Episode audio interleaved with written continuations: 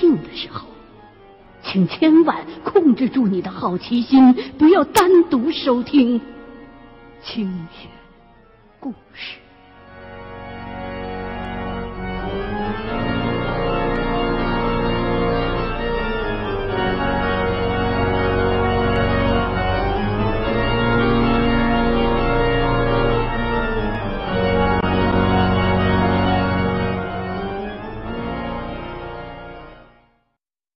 多人都经历过鬼压床，虽然细节上可能会不完全相同，可是大体上都是下面的这样的情况：晚上睡觉，然后猛地醒了，醒来之后就发觉自己动不了了，像是被什么东西给绑上了，眼睛想睁开，却怎么都睁不开。有一部分人的眼睛能够睁开，还能看见一些奇怪的现象。等到好久之后，终于能够动弹了，却开始怀疑自己是不是在做梦。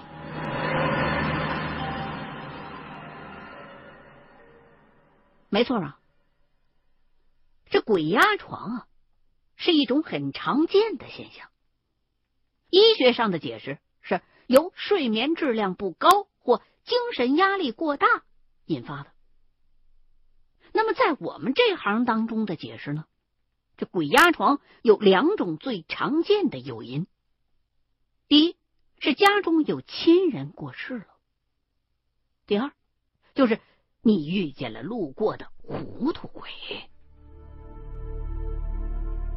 这两种原因。又以后者居多。那糊涂鬼啊，他不会害人，只是行为怪异，多少吓到人而已。你们有谁听说过鬼压床把人给压死过吗？但是，二零一零年夏天，我有一个朋友的小孩遇到鬼压床了。这孩子十六了，是个可爱的小姑娘。他头一晚睡觉到半夜，想起身去上厕所，可是眼睛却怎么都睁不开了，手脚也动不了，喊也喊不出来，整个人就像是瘫痪了一样。这还不算是最糟的，最诡异的是，他感觉有个东西在他身上轻轻的。摸来摸去，摁来摁去的，这孩子被吓坏了。第二天就告诉给了爸爸。发生了这事儿之后，他的爸爸，也就是我这朋友，就给我打电话，要请我帮忙，说女儿睡觉遇到色鬼了。我就告诉他爸爸，这种情况很普遍的，就是常说的鬼压床。你不用担心啊，让你女儿下次睡觉之前喝个牛奶啊，听听音乐啊什么的，放松着入睡就好了。可是他爸爸呀，不信，一定要我去他家一趟。我拗不过他，只好去了。到了他们家之后，我把那女孩叫到我跟前，翻开她的下眼皮，看了看。有点黄，还有些血丝，这典型的是遇上过路鬼了。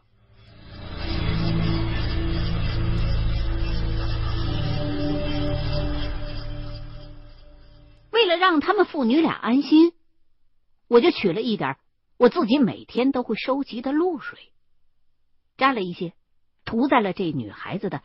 两个下眼睑上，然后呢，又教了他一句口诀，告诉他：你要是再遇到这样的情况，就在心里边反复的念这句口诀，同时用你的舌头尖儿抵住上颚，就会没事了。有过类似经历的朋友啊，再遇到这种情况，您也可以试一试，保管用的。这口诀很简单。如果您是佛教徒的话，您就心中默念阿弥陀佛。您要是道家信徒的话，就心中默念急急如律令；如果是藏传佛教徒，就念六字真言嗡嘛呢呗咪吽。父女俩也知道我是靠这个手艺吃饭的，加上彼此之间关系不错，所以啊，对我的话深信不疑。结果当天晚上，这小姑娘又被压了，她就照我教她的法子做了。之后啊，就再没发生过类似的事了。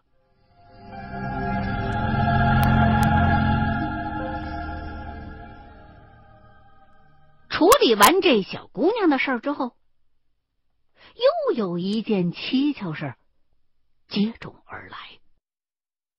我一个在南平开茶楼的朋友打电话跟我说，他听到了一个茶客的聊天的内容。觉得他说的那事儿啊，该我管管，就给我打电话了。什么事儿呢？这位茶客的爱人晚上带孩子搭轻轨回家，他们家那小孩挺小的，才几岁。那天呢，母子俩搭的是末班车。快到站的时候，妈妈就看见有人在打扫车厢，也没觉得奇怪。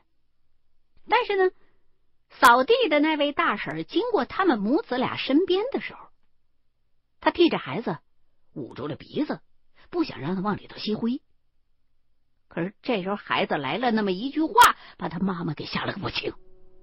小孩就说：“妈妈，车上这么多人，怎么都不捂鼻子啊？”他妈妈本身比较信这些。环顾了一下，除了他们母子俩和那清洁工人之外，空无一人的车厢，就吓得赶紧下车，带着孩子就开跑了。我听了之后，觉得是不是这小孩年纪太小，眼镜低，看到车上有搭便车的鬼了？可是没成想。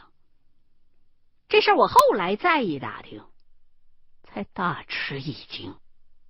事情远不是我想象的这么简单。当时我就请这位朋友帮忙联系那位茶客。很快的，我就接到了这位茶客的电话。电话的那一头，他多少还是有些怀疑我的。我呢，就再三跟他保证，我不是江湖神棍，我保证不收你钱。他才答应带着媳妇儿出来跟我见一面的。结果我一见他爱人的面就愣了一下，因为这么些年来惹上鬼的人我见过不少，大多是愁眉苦脸，一脸的呆滞。可是眼前的这名女子显然。还惊魂未定，脸上多了几分恐惧。我明白，他怕的不只是孩子见到了那么多他根本没看着的人，而且他最胆寒的是这事儿就发生在身边，发生在眼前。我呢，就先安慰他们夫妻俩。说我呀，就是干这行的，咱们呢也算有缘，所以啊，我这回是免费帮你们个忙。可即便是这样，这夫妻俩也是好不容易才对我卸下了防备的，开始跟我详谈。他们说的情况和我朋友告诉过我的几乎是一样的，也没多问出些什么来，所以我还是决定晚上。我自个儿去坐一回末班的轻轨车去，看看能不能找到点什么线索。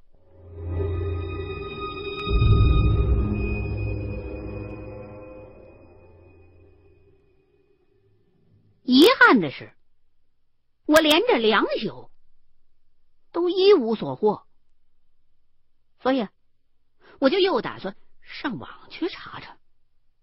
如果这查克的爱人遇到了，那么想必也有其他人会见过，有这个可能。也许会有人在网上把这诡异的事件给讲出来。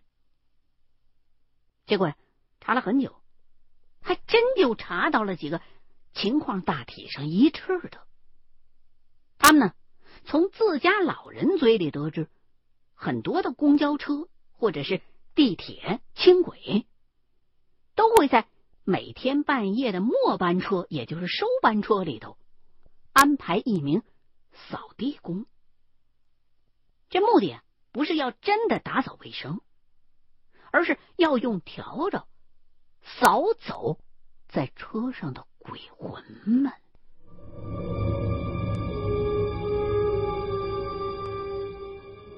所以，这些在末班车上的清洁工们，在扫地的时候，嘴里边会长长的叨念着“下车了，下车了”这之类的话。如果是这样的话，那那小孩看到的搭末班车的那么多的亡魂，也就不算奇怪了。原本。我打算回头替这夫妻俩画个水啊、消消灾啊之类的，这事儿呢就算结了。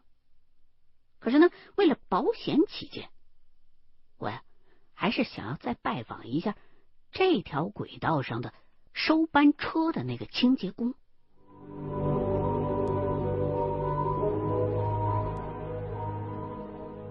结果问了不少的清洁工，他们告诉我的却都是。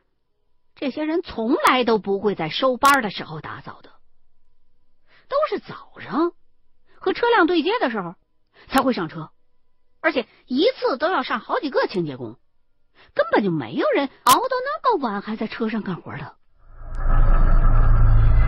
一听到这儿，我当时头皮就是一麻。可是仔细的回想自己在轻轨上当探子的那两宿，我没感觉到车上有搭车的鬼魂啊，而且也没看见过扫地的清洁工。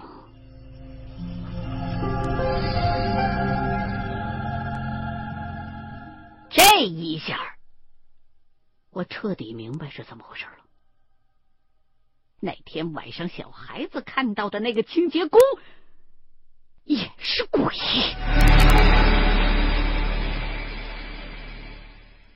当天晚上，我就带上了摄影机，决定再去坐一次轻轨末班车。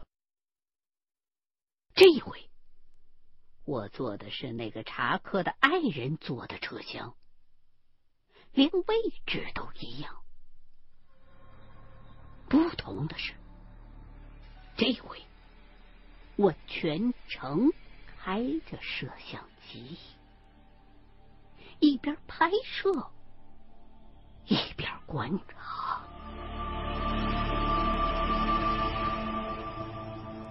这节车厢里头没几个人，看报纸的，玩手机的。打瞌睡的，没有人注意到我。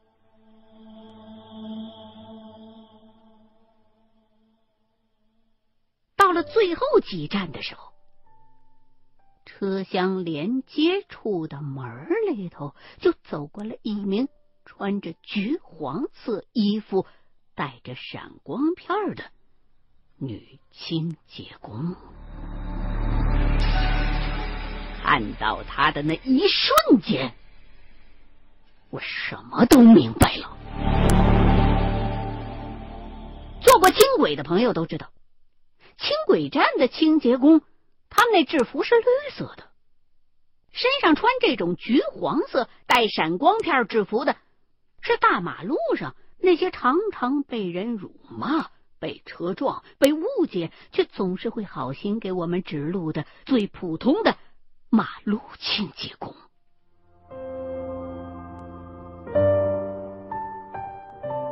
我放回了带在身上准备要抓他的工具。安静的看着这名女清洁工从我的身边走了过去。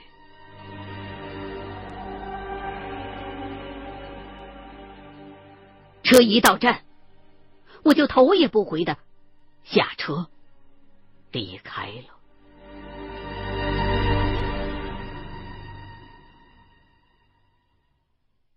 事后，我猜测这名清洁工亡灵的身世。也许他每天下班回家都是坐这班轻轨的吧？可有一回，在还没上轻轨之前就出了车祸。还没来得及明白是怎么回事，就横死在街头了。于是，他的亡魂就天天在这个时间出现在了末班的轻轨列车上，拿着笤帚，机械的、重复的打扫着。我原本可以当场收了他的，可是这次我不想这么做。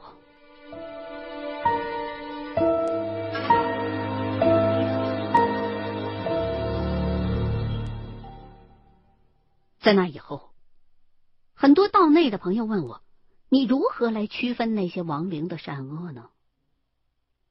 我都会这样回答。善是相对于恶而存在的，善者自不必说。当我们说到恶人或恶鬼的时候，大多数人都会说他如何坏事做尽，如何害人，如何可恶。但是我们却忽略了造成他们恶的根源是什么导致了他们的恶。世风日下的今天。我也不愿意在这个问题上再多做纠结。我只知道，在我童年的时候，无论我多么调皮捣蛋，都会因为扶着老奶奶过了一次马路而快乐一整天。长大之后，师傅又教给我要敬畏万物，心存善念。在这个过程当中，我因为自身的提升。也逐渐的认识到了一些社会的不足。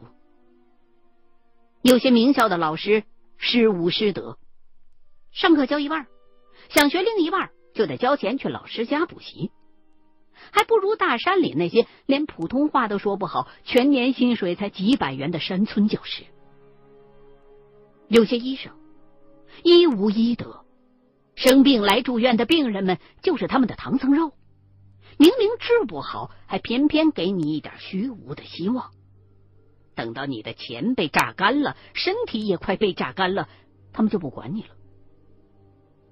反过来看看那些乡下的土郎中吧，医术虽然不一定高超，条件也简陋的多，但是好歹人家还有一颗悬壶济世的心。所以，念及此。我决定再次公布红绳的炼制方法，便于各位驱邪避凶。红绳有两种，一种是用来辟邪，另一种是用来附灵，也就是抓鬼。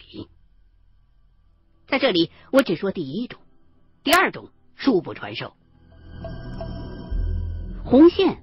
首先必须是棉质的，越粗越好，以丈也就是三点三三米为单位，可以拼接，可以在香火旺的庙里诚心求得佛珠、佛牌或道观的灵符锦囊，把它跟红线相缠，再取泥土烧制的土碗一只，用来备用，然后。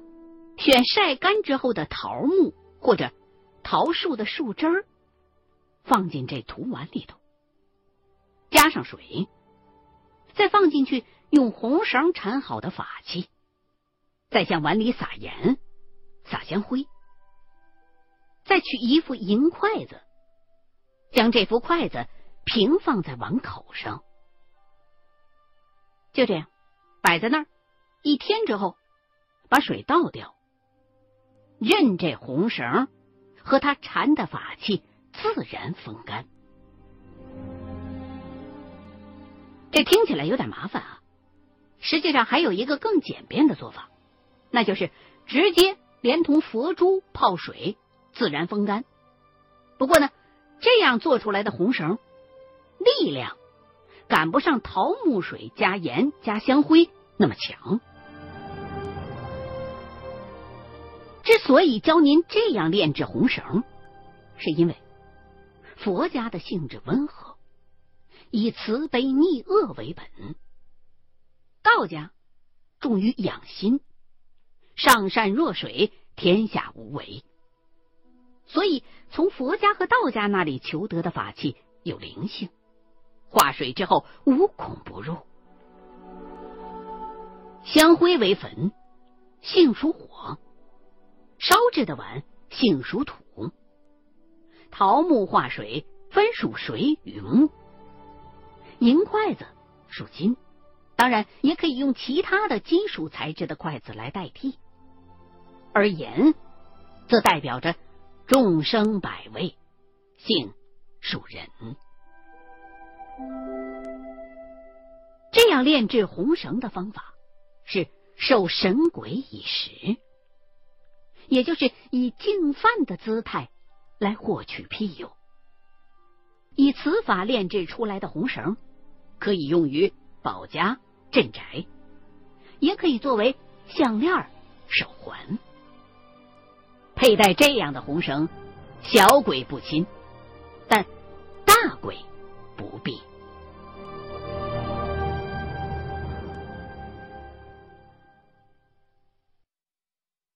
OK，刚刚您收听到的是《新清雪故事系列之猎鬼人》的第十三集。新浪官方微博“清雪故事二零一零”，欢迎您继续收听下一期的清雪故事。